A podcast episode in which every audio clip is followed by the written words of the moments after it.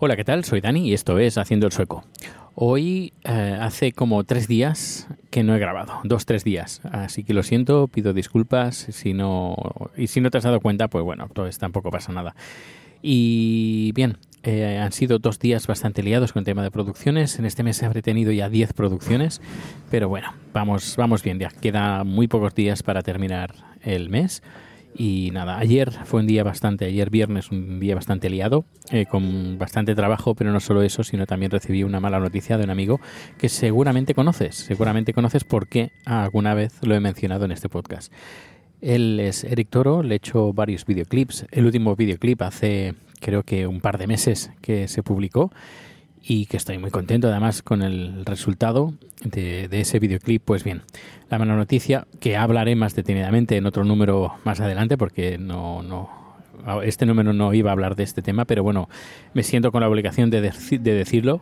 Em, por, por el tema de ayer y es que recibí una paliza en Gamblastan una paliza, pero que no era ningún atraco, no, porque no le robaron nada, ni la cartera, ni los auriculares, eh, unos buenos auriculares que lleva, ni sus zapatos de, de, moda, nada, absolutamente nada. Fue una paliza gratuita y terminó en el, en el hospital después de recibir varias patadas incluso en la cara.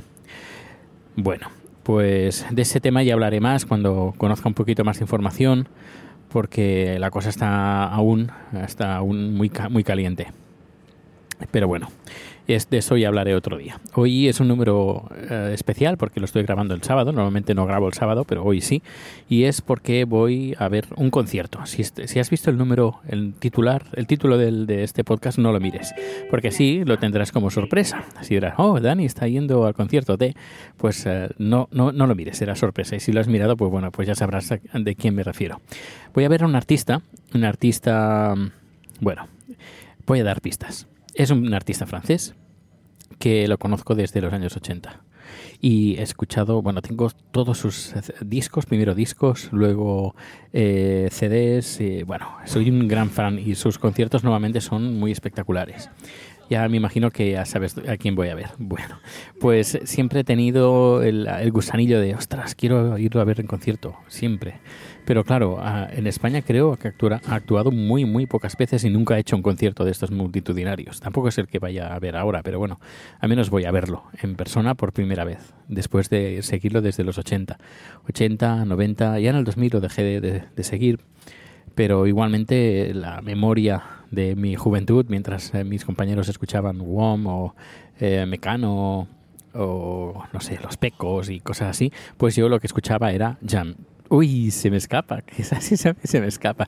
Bueno, pues nada, eh, voy dirección al Gluben. Se va, no se hace en el Gluben, se hace en un eh, recinto al lado del Gluben, más pequeño. Eh, y ahí es, donde yo voy a ver el concierto. Iré grabando a medida que me vaya acercando y grabaré también el inicio. seguramente lo grabaré en vídeo, así que extraeré el audio y lo pondré en este en este podcast. Pues nada, dentro de un ratito vuelvo a grabar. Hasta ahora.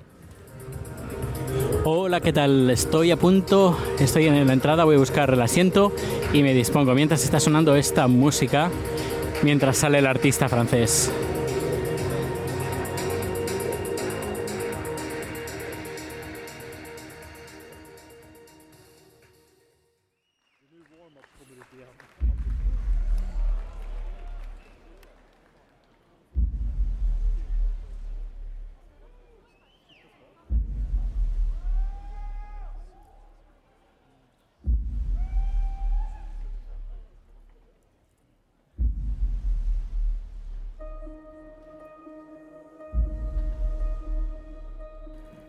Y así empezaba el concierto, el concierto de Jean-Michel Jarre en Estocolmo. Seguramente habrás oído de él, seguro que habrás escuchado varios de sus temas. Algunos nombres seguro que te suenan, como Oxygen, Equinox, Revolutions, pero Jean-Michel Jarre es mucho más, así que mientras repasamos juntos el concierto, vamos a conocer un poco más sobre su vida, su música y sus inolvidables conciertos.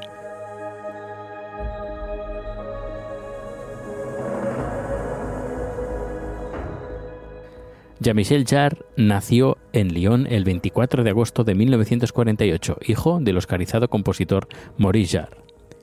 A la edad de cinco años, sus padres se separan, el padre se muda a Estados Unidos, pero él se queda en Francia, alternando la residencia de su madre y la de sus abuelos, hecho que propicia al joven Jean-Michel a involucrarse en el mundo de la música, cuando su abuelo, músico, ingeniero e inventor, le regala su primera grabadora.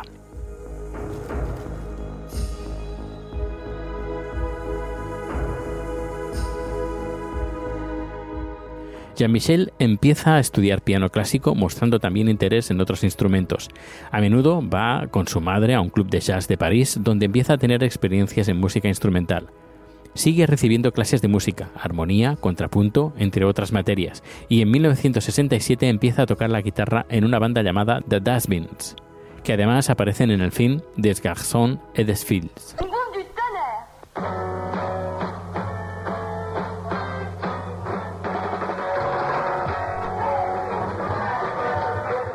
1969 tiene su primer contacto con el mítico sintetizador Moog o, Moog y empieza a trabajar en el estudio del compositor alemán Karl-Heinz Stockhauser en Colonia, visionario y figura clave en la música electrónica del siglo XX.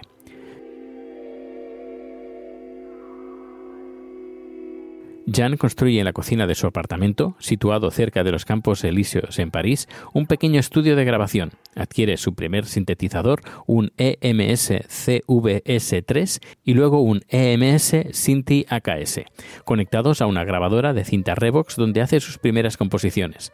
Ese mismo año compone un tema para la exposición de la Casa de la Cultura de Reims titulado Happiness is a Sad Song.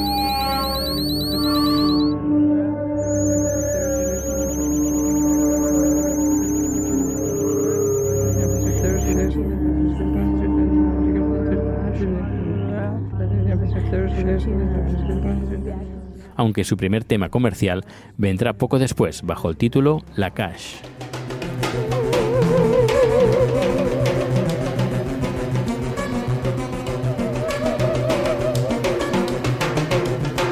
Empieza la década de los 70 y Jean compone temas para ballet, teatro, anuncios y sintonías de programas de televisión. Compone en 1972 la banda sonora de la película Les Grands Brûlés.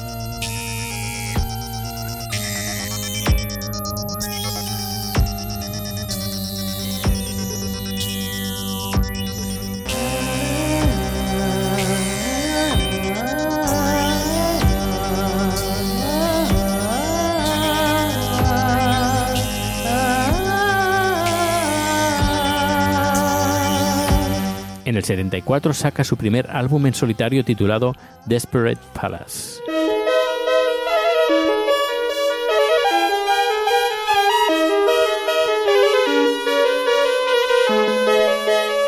pero no será hasta 1976 que se lanza a nivel internacional gracias a su álbum grabado en su estudio, sí, ese estudio montado en la cocina de su apartamento, y el álbum se titula Oxygen. Uno de sus temas más famosos de este disco es el tema Oxygen 4 y así hizo acto de presencia en el concierto del sábado.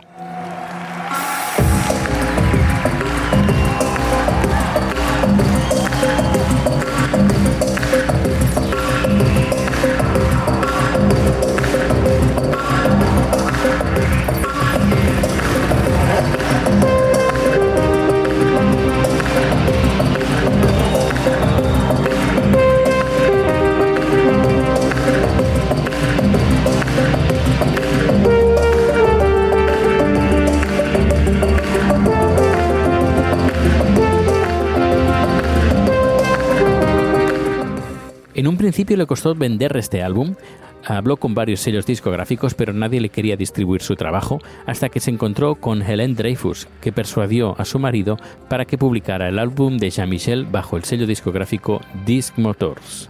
La primera tirada consistió en 50.000 copias y ya en abril de 1977 ya había vendido 70.000 copias en Francia.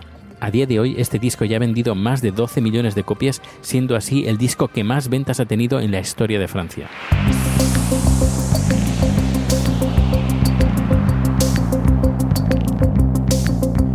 Jean-Michel entró gracias a Oxygen en los rankings de ventas mundiales. Llegó a la segunda posición en el Reino Unido o en la posición 65 en el Canadá.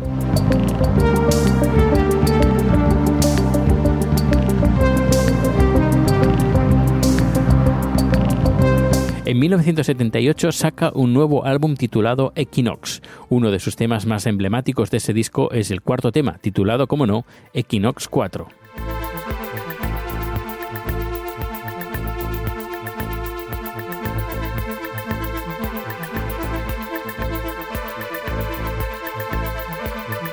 Aunque no tiene el mismo éxito que su disco predecesor, Jean-Michel se reafirma como artista y consigue realizar sus primeros conciertos míticos como el que hizo al aire libre en el Día de la Bastilla, en la Plaza de la Concordia en París, donde se estima que un millón de personas pudieron disfrutar de este concierto, consiguiendo así el récord Guinness al mayor concierto jamás realizado hasta entonces. En los 80 sigue sacando nuevos discos.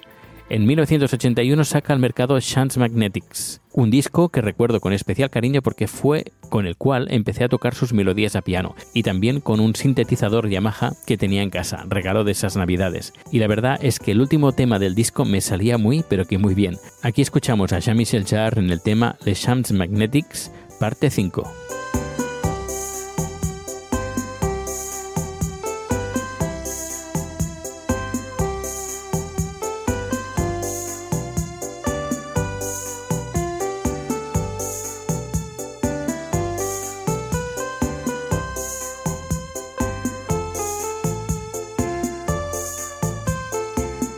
Ese mismo año inicia su gira fuera del país, llevándolo a China, siendo allí recibido con gran entusiasmo.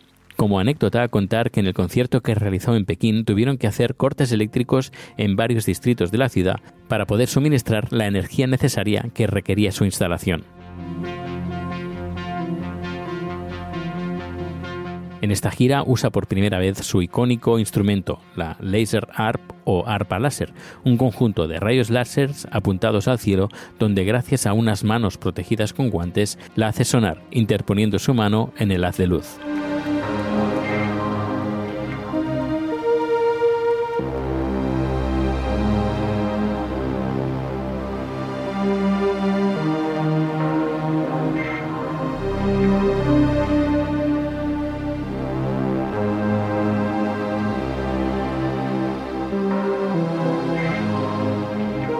Gracias a esta gira por el país asiático, Jean-Michel Jarre saca el doble LP titulado Les Concerts en Chine en 1982. En 1983 saca el nuevo LP titulado Music pour Supermarché, creado para la exhibición de arte del mismo nombre. Como protesta a la dura industrialización del mundo de la música, solo se realiza una copia del disco y los originales son quemados.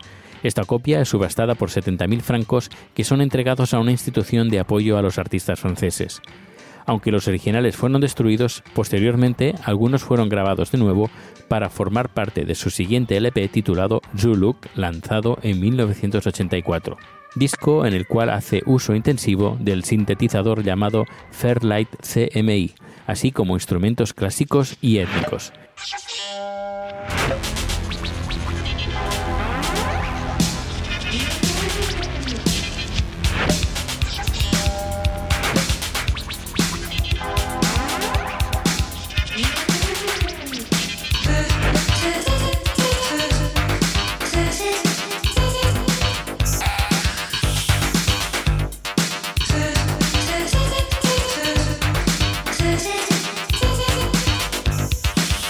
Este disco, además, mezcla voces de hasta 25 idiomas diferentes, entre ellos el español y el sueco.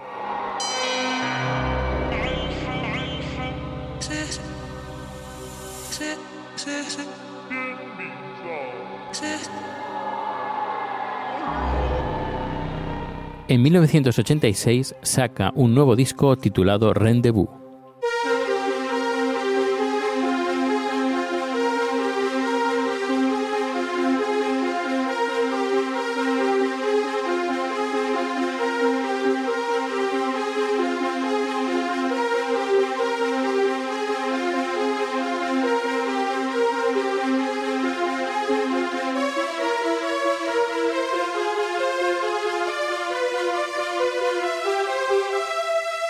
Jean-Michel ya es toda una estrella mundial. Es invitado por la NASA para que se encargue de la celebración del 25 aniversario de la Agencia Espacial con un multitudinario concierto donde acoge a 1.300.000 personas, logrando un nuevo récord Guinness.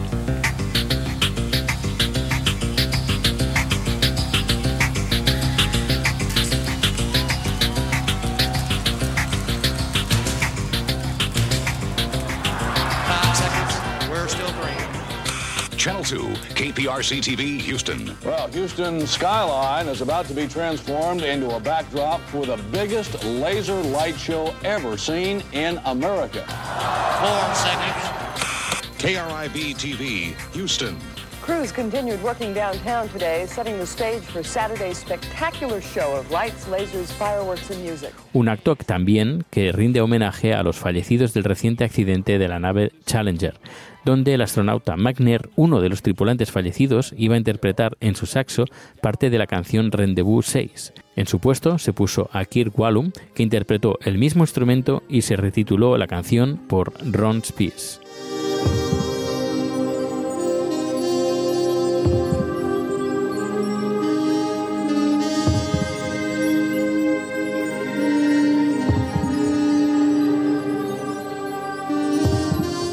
Este concierto realizado en Houston superó su récord Guinness, consiguiendo que millón y medio de personas disfrutaran del concierto. Para su realización se usaron alrededor de 2.000 proyectores que mostraban imágenes gigantes en los rascacielos que hacían de pantallas.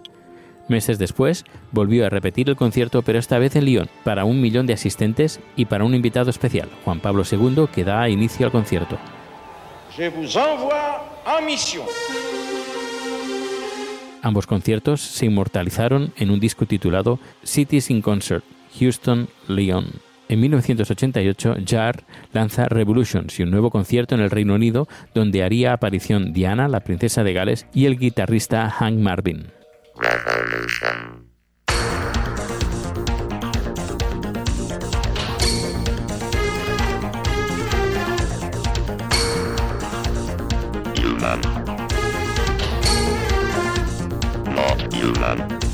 En 1990, Jean-Michel Jarre lanza Un Attendant Cousteau, inspirado en el oceanógrafo francés Jean-Yves Cousteau. Si sois oyentes del podcast y escucháis Ciencia Fresca, seguro que os sonará este tema extraído del mismo disco titulado Calypso.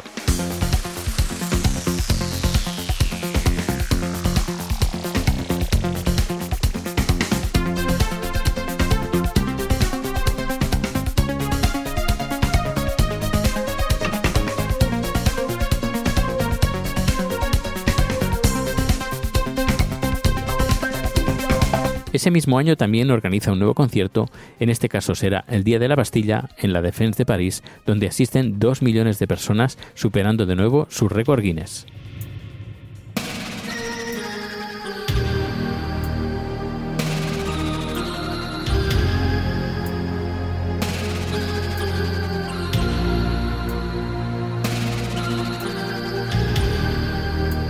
Jean-Michel Jarre intenta organizar otro multitudinario concierto, pero esta vez en México, cerca de las pirámides de Teotihuacán, durante el eclipse solar del 11 de julio de 1991, pero un contenedor con parte del material necesario cae al Océano Atlántico, obligando al músico francés a cancelar dicho evento. Tal fue su disgusto que durante dos años no pudo probar comida mexicana porque le hacía recordar el trágico incidente.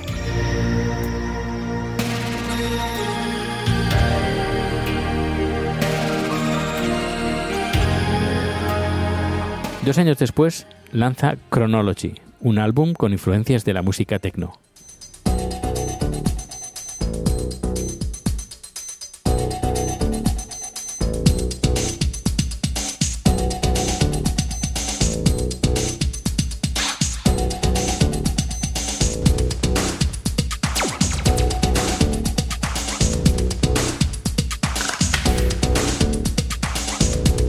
Después de la salida de su disco, organiza una gira europea titulada Europe in Concert, ya a menor escala, pero igualmente con rayos láser y fuegos artificiales. Estos conciertos también se pudieron disfrutar en España, concretamente en Barcelona y en Sevilla. Continúa con sus conciertos, muchas veces invitado para celebrar grandes fechas como el 50 aniversario de las Naciones Unidas o el 850 aniversario de la ciudad de Moscú, logrando de nuevo un récord Guinness. Esta vez fueron 3 millones y medio los asistentes al concierto. En 1997 regresa a los sintetizadores analógicos con un nuevo disco titulado Oxygen 713, dedicado a la memoria de su mentor Pierre Schaeffer, que falleció dos años antes.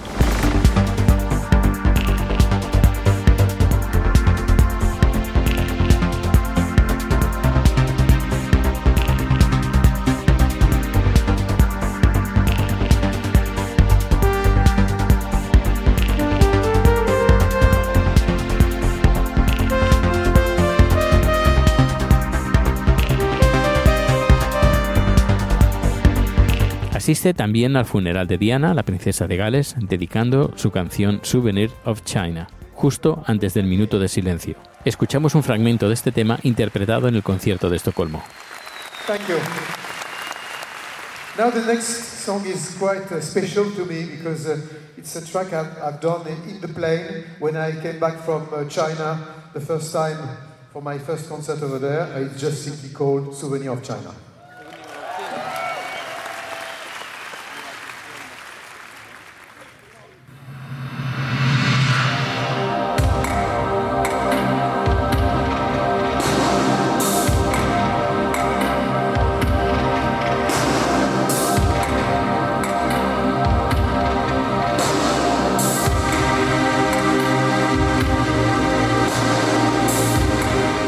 31 de diciembre de 1999, para celebrar la entrada del nuevo milenio, se planta cerca de Giza, en Egipto, y estrenando así un nuevo álbum titulado Metamorphosis, un show además interpretado por más de mil músicos locales dando tributo a la mitología del antiguo Egipto.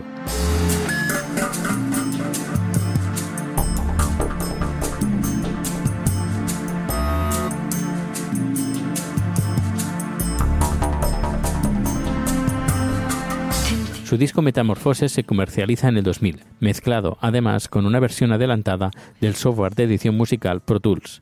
Para los amantes del Mac, la voz de la canción Love, Love, Love está generada por el software para Apple llamado Talk.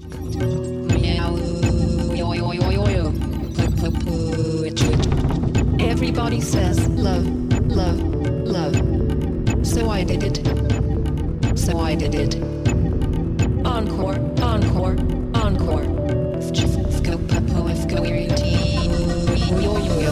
En 2002 lanza Sessions 2000, versiones de sus temas anteriores pero con un estilo synth jazz.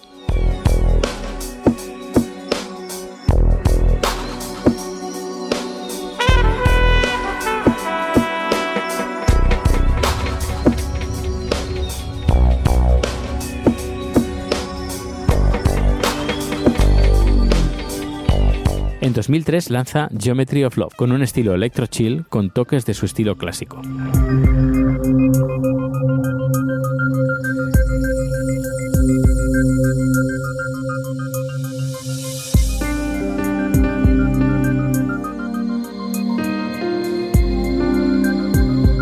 2004 lanza Aero, tanto en DVD como en CD, siendo además el primer álbum musical grabado en formato Surround 5.1, conteniendo nuevas versiones para este formato de sus temas más famosos.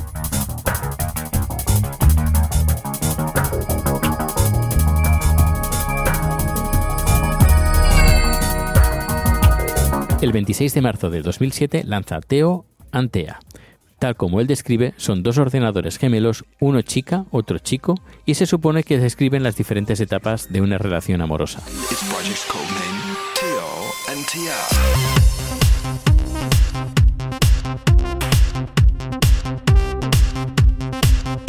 En agosto de 2007 cambia de casa discográfica y firma un contrato con EMI Francia, lanzando así un pack donde contiene una grabación en directo de su trabajo Oxygen en DVD con imágenes en 3D, un live CD y otro DVD con la versión en dos dimensiones.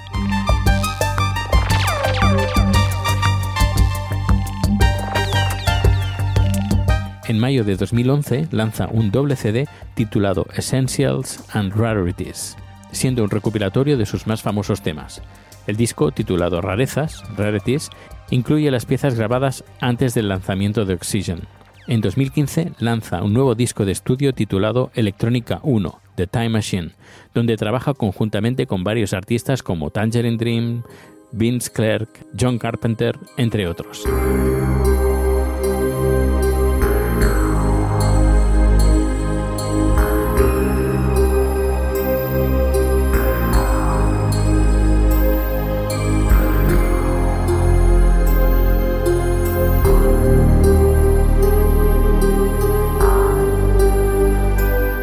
Este año 2016 saca la segunda parte de Electrónica titulado Electrónica 2 The Heart of Noise, con 15 nuevas colaboraciones, como Hans Zimmer,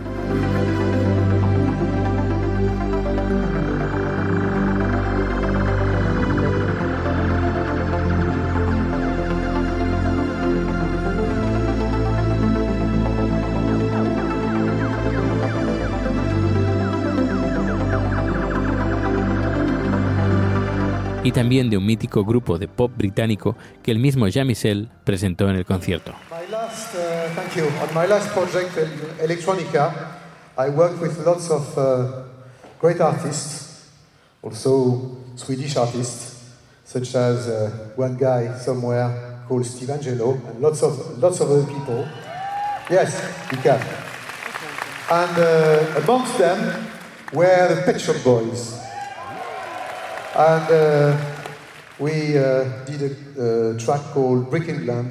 It's about uh, everyday people. And uh, from now, feel free to move, enjoy, dance, and make some noise.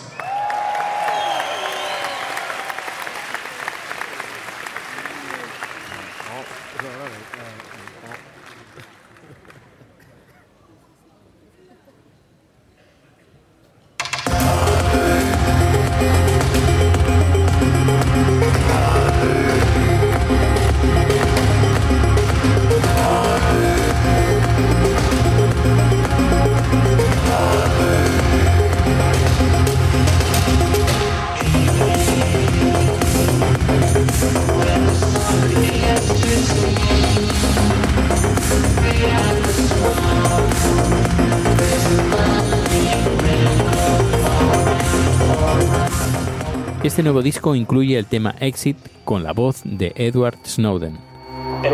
Stand up for it,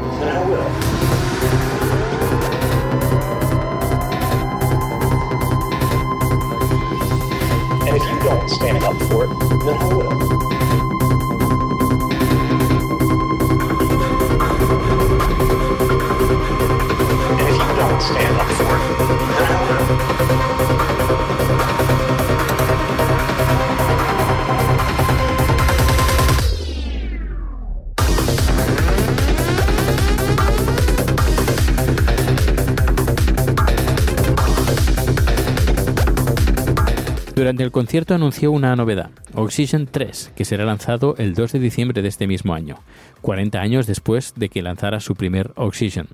Y como no, Jean-Michel nos mostró cómo suena el tema Oxygen 17 en el concierto.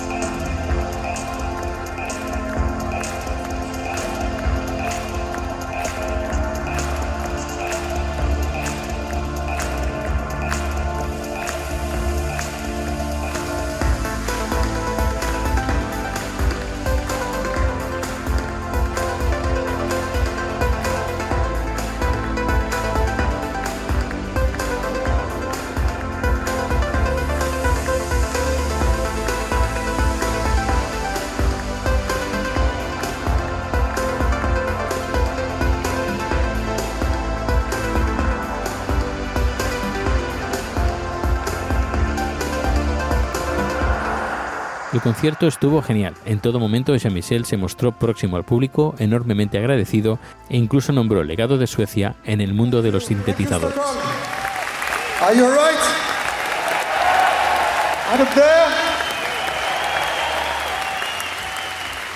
Now, I would like to introduce the musicians who are with me uh, on stage tonight and uh, hopefully for to tomorrow as well.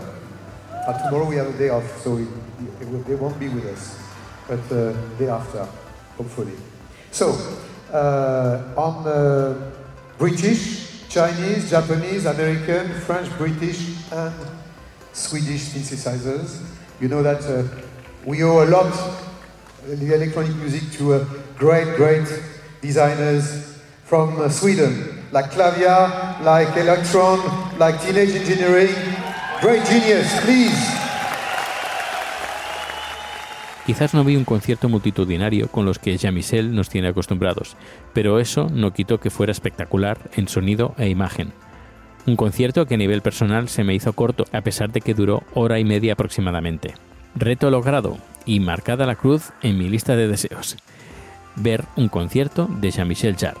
La siguiente cruz la marcaré dentro de menos de un mes, pero bueno, ya sabréis de qué se trata si seguís escuchando este podcast. Si te ha gustado este número y quieres compartirlo, pues ya sabes, puedes dejar una reseña en iTunes, puedes ponerte en contacto conmigo a través de Twitter, arroba proteusbcn, enviando un correo electrónico a proteusbcn.gmail.com o si no, todo lo tienes junto en haciendoelsoco.com. Muchas gracias por escuchar y nos escuchamos mañana. Hasta luego.